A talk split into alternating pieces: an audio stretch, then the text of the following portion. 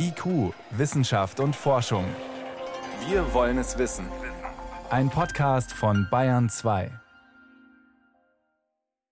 Willkommen zum 31. Corona News Podcast. Mein Name ist Johannes Rostäusch. Ich arbeite in der Wissenschaftsredaktion beim Bayerischen Rundfunk.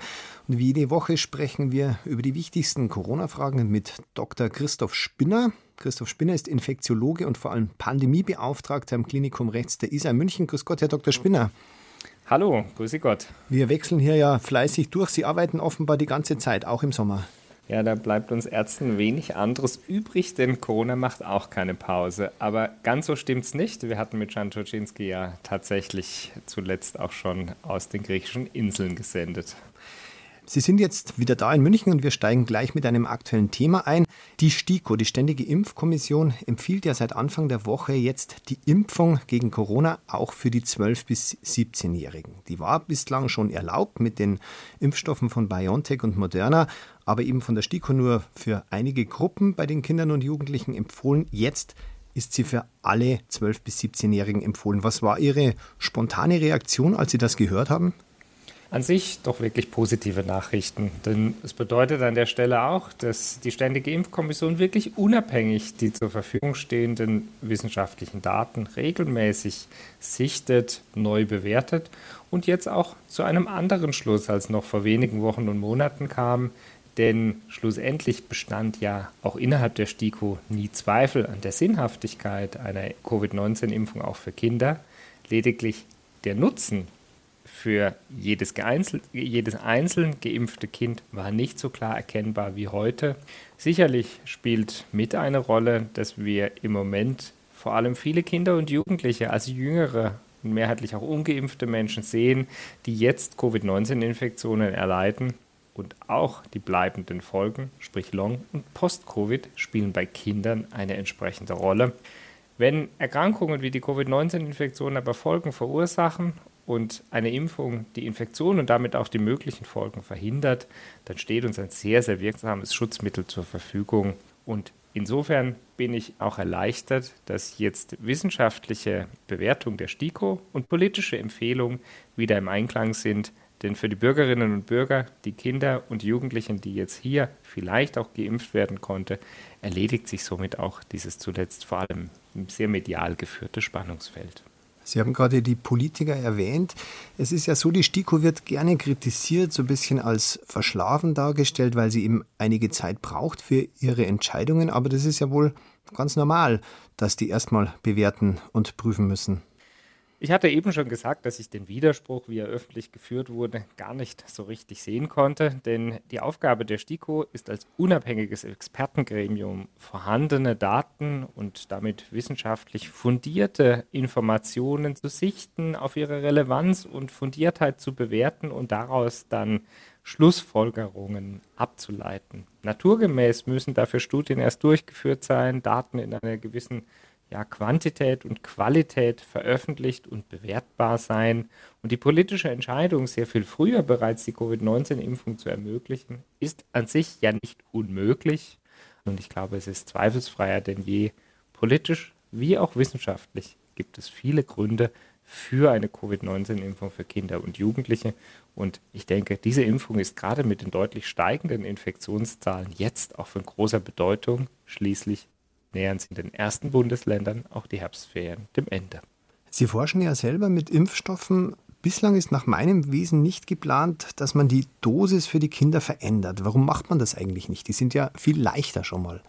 Tatsächlich macht man das. Hierbei wird allerdings in der Regel unterschieden, und zwar tatsächlich zwischen über- und unter Zwölfjährigen. Teilweise wird auch eine Gewichtsgrenze von um 35 Kilogramm eingesetzt und üblicherweise werden tatsächlich für Zwölfjährige bzw. über 35 Kilo schwere äh, mit Erwachsenen vergleichbare Grenzen genutzt. Denn der Sicherheitsbereich auch bei Erwachsenen, sowohl was ähm, Kilogramm, also Körpergewicht anlangt, ist sehr, sehr breit. Und auch für die jetzt zu impfenden 12- bis 17-Jährigen gibt es Studiendaten mit der Volldosierung des Impfstoffes. Ein interessantes Detail finde ich in der Empfehlung der STIKO, das sagt auch der Bundesgesundheitsminister Jens Spahn. Diese Impfung für die 12- bis 17-Jährigen soll auf keinen Fall eine Voraussetzung werden für die Teilhabe an sozialen Aktivitäten oder vor allem am Schulbesuch. Also man macht hier schon noch einen Unterschied zu den Erwachsenen, wo es ja schon diskutiert wird, ob man zum Beispiel nur noch Geimpfte ins Theater lässt. Also da gibt es diesen Unterschied. Man will offenbar weniger Druck aufbauen oder wie sehen Sie das? Ja, ich glaube, hier erleben wir tatsächlich eine gesellschaftliche Diskussion. Welche Voraussetzungen gelten zur Teilhabe an der Gesellschaft? Welches Risiko ist die Gesellschaft bereit zu akzeptieren? Ich denke, es ist aber auch nachvollziehbar, dass wir uns in Deutschland geeinigt hatten, keine Impfpflicht einführen zu wollen. Deshalb geht es gerade bei Kindern und Jugendlichen natürlich noch einmal mehr darum, welche Wiedererlangung an Freiheiten durch Impfung möglich ist. Und hier kann man, es bleibt dabei eine rein politische Entscheidung, natürlich unterschiedlich mit verschiedenen Altersgruppen, aber auch verschiedenen Risikoereignissen umgehen. Es macht ja möglicherweise einen Unterschied über die Teilnahme im Schulbetrieb oder die Teilnahme an einer vollständig freizeitlich organisierten Konzertveranstaltung besprechen. Ich würde gerne noch ein bisschen bei der Impfung bleiben. Am Wochenende hat es Verwirrung darüber gegeben, wie viele Menschen jetzt wirklich geimpft sind. Die offiziellen Zahlen liegen heute so ungefähr bei 63 Prozent einmal geimpft. Aber es hat diese Umfrage gegeben. Die war auch im Auftrag vom Robert Koch Institut. Und die hat gesagt, dass schon vergangene Woche viel mehr einmal geimpft sind, nämlich 79 Prozent. Also wirklich fast 20 Prozent mehr. Das RKI selbst sagt jetzt, die eigenen Zahlen, die auf Meldungen beruhen, sind wahrscheinlich zu niedrig. In der Umfrage ist vielleicht ein zu hoher Wert rausgekommen. Sie sind selber Kliniker. Was glauben Sie denn, wo die Wahrheit liegen könnte? Ja, tatsächlich glaube ich, ist das auch aus meiner Perspektive sehr schwer einzuschätzen, denn in der Klinik sehe ich vor allem Patientinnen und Patienten, die mit schweren und damit krankenhausbedürftigen Covid-19-Infektionen bei uns sind, geimpfte wie ungeimpfte. Deshalb fällt es mir wirklich schwer, eine tatsächliche Einschätzung abzugeben. Aber Sie hatten es schon gesagt, das sehr fehler- oder möglicherweise sehr fehleranfällige manuelle Meldesystem, bei dem in großer Anzahl Daten händisch zusammengeführt werden, ist natürlich darauf angewiesen, dass die Meldungen korrekt und zeitnah erfolgen. Wir sprechen ja davon, nahezu die gesamte deutsche erwachsene Bevölkerung impfen zu wollen. Damit können dann auch kleinere Fehler sich multiplizieren auf der anderen Seite, und das hatten viele Kolleginnen und Kollegen bereits gefordert, kommt es dann darauf an, eine Konsistenzprüfung zu machen, sei es in der Gesamtbevölkerung oder als Stichprobenprüfung. Denn zumindest für die Pandemieplanung wird es ganz entscheidend darauf ankommen, dass wir zuverlässige Zahlen zur vollständigen Impfquote kennen. Alle Simulationen legen nahe, je mehr Menschen geimpft sind, desto weniger stark wird die erwartete vierte Welle ausfallen. Da ist ja viel von der Impfmüdigkeit die Rede, aber wenn wir jetzt schauen, dass doch schon ein beträchtlicher Anteil der Bevölkerung geimpft ist, vielleicht sogar mehr, als wir bisher geglaubt haben, da liegt es ja auch nahe, dass die Impfquoten ein bisschen zurückgehen. Es verbleiben ja weniger, die noch nicht geimpft sind. Ja, natürlich. Und übrigens konnten wir zumindest im Stadtbezirk München in den letzten Tagen eher das Gegenteil erleben, mit der Ankündigung, dass möglicherweise weitere Verschärfungen für ungeimpfte aufkommen könnten mit Blick auf den Herbst. Liegt die Impfanfrage vor allem bei den Impfzentren nochmal ganz erheblich an. Ähnliche Effekte konnten wir auch in Frankreich sehen. Und tatsächlich sehen wir auch hier bei uns im Klinikum wieder mehr Patienten, die mit Covid-19 hospitalisiert werden müssen. Und besonders hart trifft es mich auch als behandelnden Arzt, ungeimpfte Menschen zu sehen, die auch in jungen Jahren auf Intensivstationen dann mit komplizierten Infektionen behandelt werden müssen. Ich kann die Gelegenheit an der Stelle wieder nur dazu nutzen, die Menschen aufzurufen, die Gelegenheit zur Impfung auch jetzt noch wahrzunehmen, denn eines ist sicher und das gilt nicht nur für Covid-19, jede Impfung schützt. Ich würde darauf gern später nochmal zurückkommen. Jetzt noch eine Frage, weil wir gerade bei den Zahlen waren. Ende der Woche war eine Zahl im Gespräch, die sogenannten Impfdurchbrüche. Das Wort klingt meiner Meinung nach dramatischer, als es ist, heißt ja eigentlich nur, jemand ist krank geworden, obwohl er geimpft ist. Gibt es bei jeder Impfung, jetzt hat das Robert Koch Institut für Corona knapp 11.000 solcher Erkrankungen trotz Impfung gemeldet. Ist das überhaupt die Aufregung wert? Ich habe das jetzt mal laienhaft berechnet, also wirklich sehr laienhaft.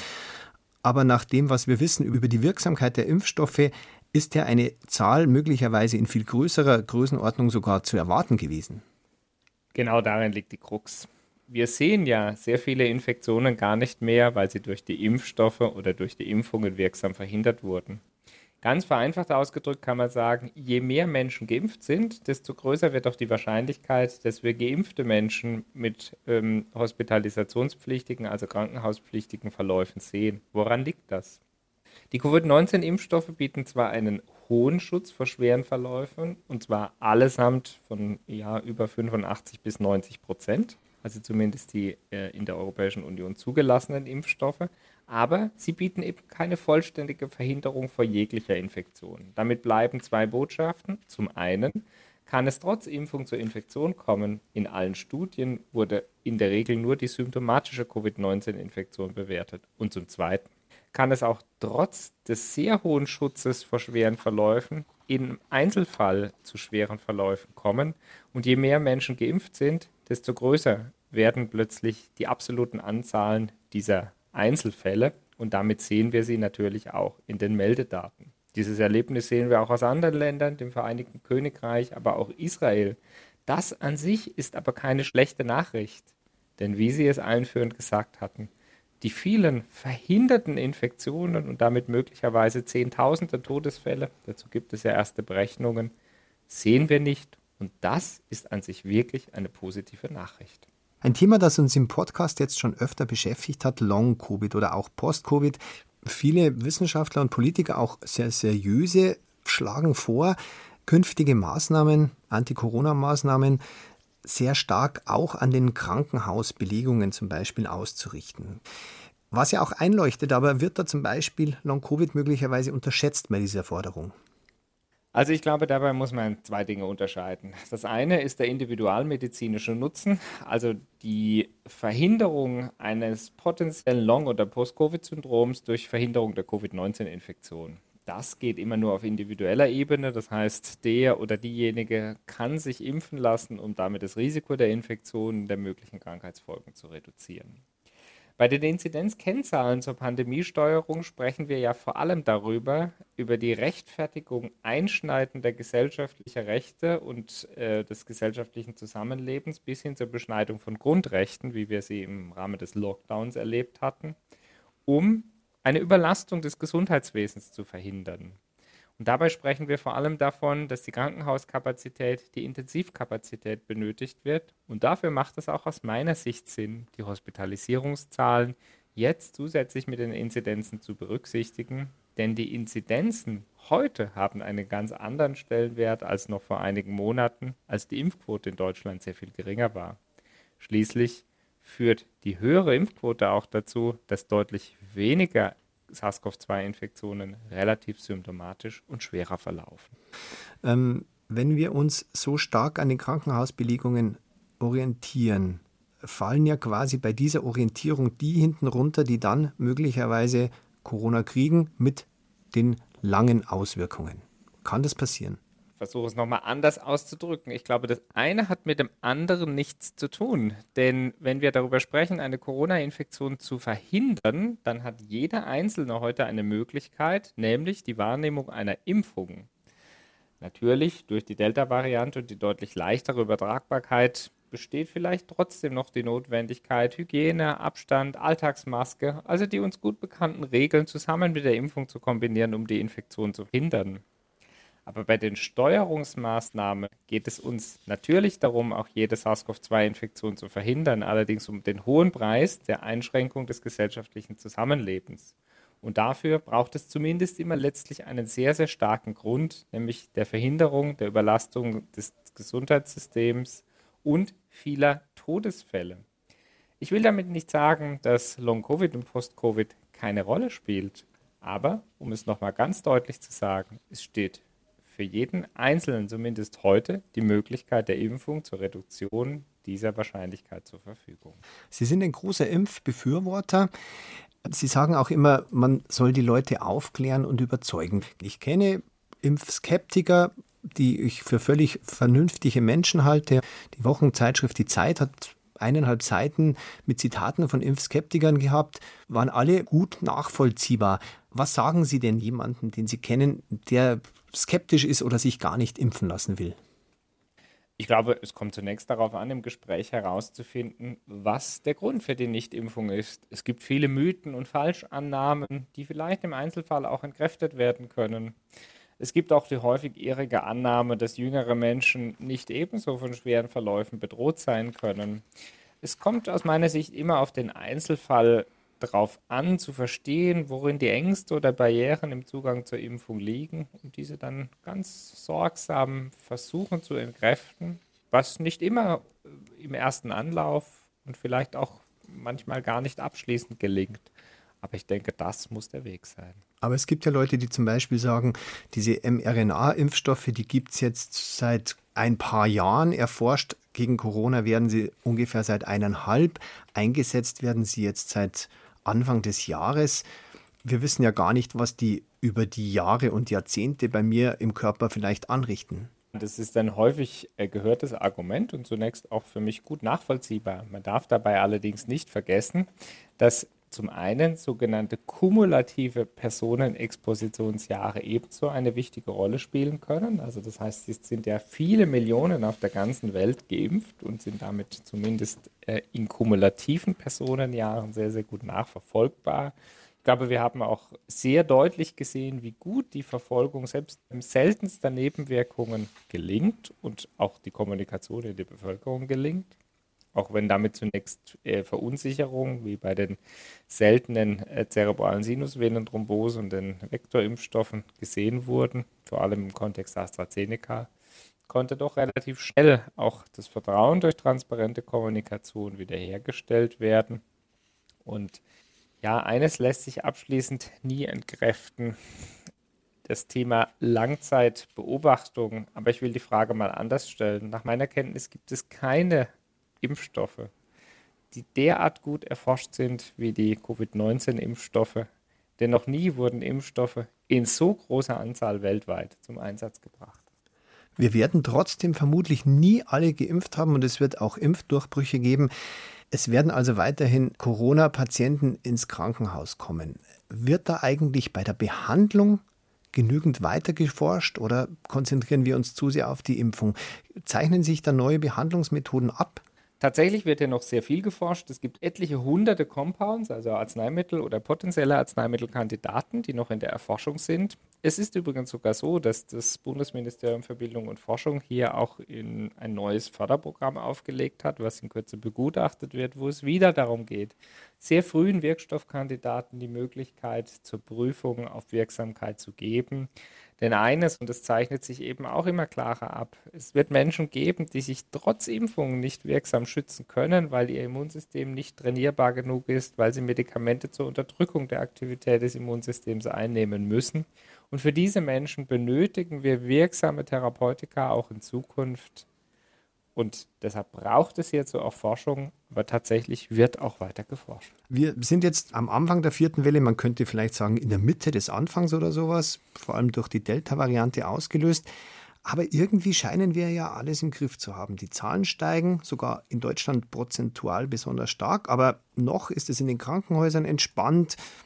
Mal davon abgesehen, dass überall neue Long-Covid-Ambulanzen entstehen. Der Impffortschritt könnte jetzt wieder Fahrt aufnehmen, auch durch die Impfung der Kinder und Jugendlichen. Wird es überhaupt Probleme geben im Herbst oder sind es Cassandra-Rufe? Ich glaube, das kann ich auch nicht seriös vorhersehen. Aber was wir tatsächlich sehen, ist mit den steigenden Infektionszahlen auch wieder eine Zunahme aus Menschen, die mit SARS-CoV-2 und Covid-19-Infektionen die Hilfe im Krankenhaus suchen. Auch wir sehen auf meiner Corona-Station hier bei uns wieder steigende Infektionszahlen. Und deshalb muss man zumindest realistisch im Auge behalten, dass sich hier in absehbarer Zeit auch Probleme entwickeln können. Das Gesundheitswesen muss natürlich mit Covid-19-Fällen umgehen können, das ist gar keine Frage. Deshalb dürfen jetzt die leicht steigenden Zahlen auch nicht dazu führen, dass wir zunächst sehr stark besorgt sind. Aber aufgrund der Eigenschaft des exponentiellen Wachstums gibt es verschiedene Modellierungen auch des Robert Koch Instituts, die ganz klar zeigen, je höher die Impfquote, desto geringer wird die Wahrscheinlichkeit eines schweren Verlaufs einer vierten Welle sein. Jetzt mal ganz provokativ gefragt, was wäre denn so schlimm, wenn wir die vierte Welle nicht verhindern, wenn sich jeder impfen lassen kann, der sich impfen lassen will und die, die nicht wollen, sozusagen auf eigene Verantwortung ungeimpft leben, nur dass es eben keine Maßnahmen mehr gibt. Wir zwingen ja auch niemanden, Nichtraucher zu werden, solange man sich, wie es zumindest in Bayern der Fall ist, gut vor Passivrauch schützen kann. Bleibt eine gesellschaftliche Entscheidung und glaube ich weniger eine medizinische. Aber tatsächlich erleben wir im Moment ja auch die gesellschaftliche Diskussion, äh, Lockerung auf vielen Ebenen, auch wieder die Möglichkeit, größere Veranstaltungen entsprechend zu ermöglichen. Und solange, das, dafür gibt es ja tatsächlich auch Hinweise aus anderen Ländern wie England, mit den steigenden Infektionszahlen die Hospitalisationsraten nicht dazu führen, dass das Gesundheitswesen die Versorgung nicht mehr leisten kann, kann man aus gesellschaftlicher Sicht auch über diese Möglichkeit diskutieren. Ich glaube, es stellt sich dabei keine so sehr medizinische Frage, denn wie Sie gesagt hatten, besteht die Möglichkeit des Schutzes. Wir hatten uns verständigt, dass in Deutschland die Freiwilligkeit der Impfungen ein zentrales Element bleiben soll. Wir wollen Therapeutika noch weiter verbessern. Aber ich denke, die von Ihnen aufgeworfene Frage muss die Politik beantworten. Trotzdem nochmal medizinisch nachgefragt. Wir vergrößern aber damit doch eigentlich die Gefahr von weiteren Mutationen. Je weniger geimpft, desto höher die Gefahr. Definitiv, aber das gilt natürlich für die ganze Welt. Obgleich wir in Deutschland und der entwickelten Welt einen hervorragenden, ja oder zumindest sehr guten Zustand im Punkt Impfungen erreicht haben, ist beispielsweise im afrikanischen Kontinent nicht mal ja, 1,5 Prozent der Bevölkerung, so zumindest Anfang August, die Zahlen geimpft. Also frappierend niedrige Impfquoten. Und es wird global gesehen natürlich darauf ankommen, dass die Infektionszahlen insgesamt reduziert werden.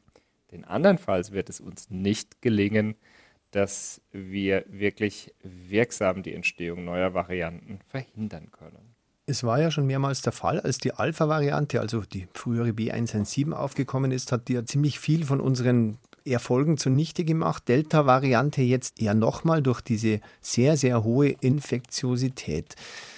Jetzt mache ich mal die Cassandra. Geht es dann so weiter? Was erwarten Sie denn? Es ist ein realistisches Szenario, dass natürlich auch impfresistente Stämme entstehen können. Im Moment gibt es dafür glücklicherweise keine Hinweise und es besteht ja auch die Möglichkeit, gerade die mRNA-Plattformen sehr, sehr schnell an neue Varianten anzupassen. Also ich denke, hier sind sehr, sehr gute wissenschaftliche Grundvoraussetzungen gegeben. Aber natürlich muss man damit rechnen, dass der Erreger sich im Moment gerade bei den hohen Infektionszahlen auch weiter anpassen kann. Insofern kommt es auch darauf an, gute Infektionssurveillance zu machen. Das bedeutet also sehr, sehr genau hinzuschauen, welche Art von neuen Viren entstehen. Ich persönlich bin jetzt schon länger zweimal geimpft, halte trotzdem die AHA-Regeln nach wie vor weitgehend ein, aber ich merke schon, wie ich im privaten Umgang nachlässiger werde. Sie sind vermutlich noch länger durchgeimpft als ich. Merken Sie bei sich auch sowas? Wie gehen Sie damit um? Das Impfen soll ja gerade dazu führen, dass wir auch Freiheiten zurückbekommen. Es verhindert vielleicht nicht mit letzter Absolution die Infektion, aber zumindest für mich als Geimpften die Wahrscheinlichkeit des schweren Verlaufes. Und ich will an der Stelle nochmal daran erinnern, dass in China auch der erstbeschreibende Arzt in sehr jungen Jahren an einer folgenschweren Covid-19-Infektion verstorben ist, der keinerlei Vorerkrankungen hatte. Also insofern besteht auch für jüngere Menschen, wenngleich sehr viel geringer, ein Risiko des schweren Verlaufs. Dürfte, und da gibt es bis heute Hypothesen, auch damit zusammenhängen, dass die Höhe der Viruslast, die bei Delta nochmal erheblich höher als bei Alpha und beim Wildtyp ist, natürlich eine Rolle spielen könnte. Jetzt sorgt die Impfung am Ende dafür, dass für mich persönlich das Risiko deutlich reduziert ist. Deshalb gehe ich natürlich auch lockerer damit um. Aber solange in der Bevölkerung nicht hohe Impfquoten erreicht sind, bedeutet dies auch im Umgang mit meinen Patientinnen und Patienten muss ich weiterhin die AHA-Regeln zum Einsatz bringen. Auch hier bei unserem Klinikum zur Verhinderung von größeren Infektionen gibt es weiterhin ein generelles Maskengebot, Vorgaben zu getrennten Pausenregelungen, allesamt Maßnahmen, um größere Infektionsausbrüche zu vermeiden, sodass wir auch weiterhin arbeits- und betriebsfähig bleiben. Und ich glaube, nicht zuletzt kann sich ja jeder individuell auch etwas Lockerung mit den Impfungen verschaffen. Wir werden sicher auch in der Gesellschaft, und das tun wir bereits jetzt, über weitere Lockerungsmaßnahmen sprechen müssen. Ich fragte noch einmal nach so im Privatleben. Merken Sie da einen Unterschied bei sich selbst zu vor der Impfung? Ja, natürlich, keine Frage. Denn vor der Impfung, und da muss ich ja allerdings einschränkend sagen, war es auch sehr viel erforderlicher, dass ich nicht durch eine SARS-CoV-2-Infektion hier als Arzt am Klinikum und Pandemiebeauftragter ausfalle, hatte ich sehr, sehr viel mehr auf eine absolute Reduktion der Sozialkontakte, Abstand, sehr konsequente Umsetzung der Hygieneregeln geachtet. Die Impfung natürlich auch im Freundes- und privaten Bekanntenkreis gibt die Möglichkeit zurück, auch wieder in das gesellschaftliche Leben zusammenzukommen. Vielleicht nicht in Großveranstaltungen wie Konzerte, aber zumindest in privaten Zusammenkünften. Und das soll ja auch das Ziel sein. Die Impfung soll das Sozialleben weitestgehend möglich machen. Das muss unser medizinisches Ziel sein, damit wir vielleicht nicht zu einem Leben vor Corona in seiner ursprünglichen Form zurückkommen können, aber doch zu einem sehr, sehr viel sozialeren Leben. Und ich glaube, das wird Ihnen gehen wie mir. Mit der Impfung setzt es sehr viel Entspannung ein. Es ist immer schön, wenn man ein gutes Schlusswort hat. Damit wären wir auch schon wieder am Ende. Vielen Dank, Herr Dr. Spinner. Nächste Woche ist dann wieder Jan hier am Mikrofon und Ihnen wünsche ich so lange eine schöne Woche. Alles Gute, bleiben Sie gesund. Auf bald.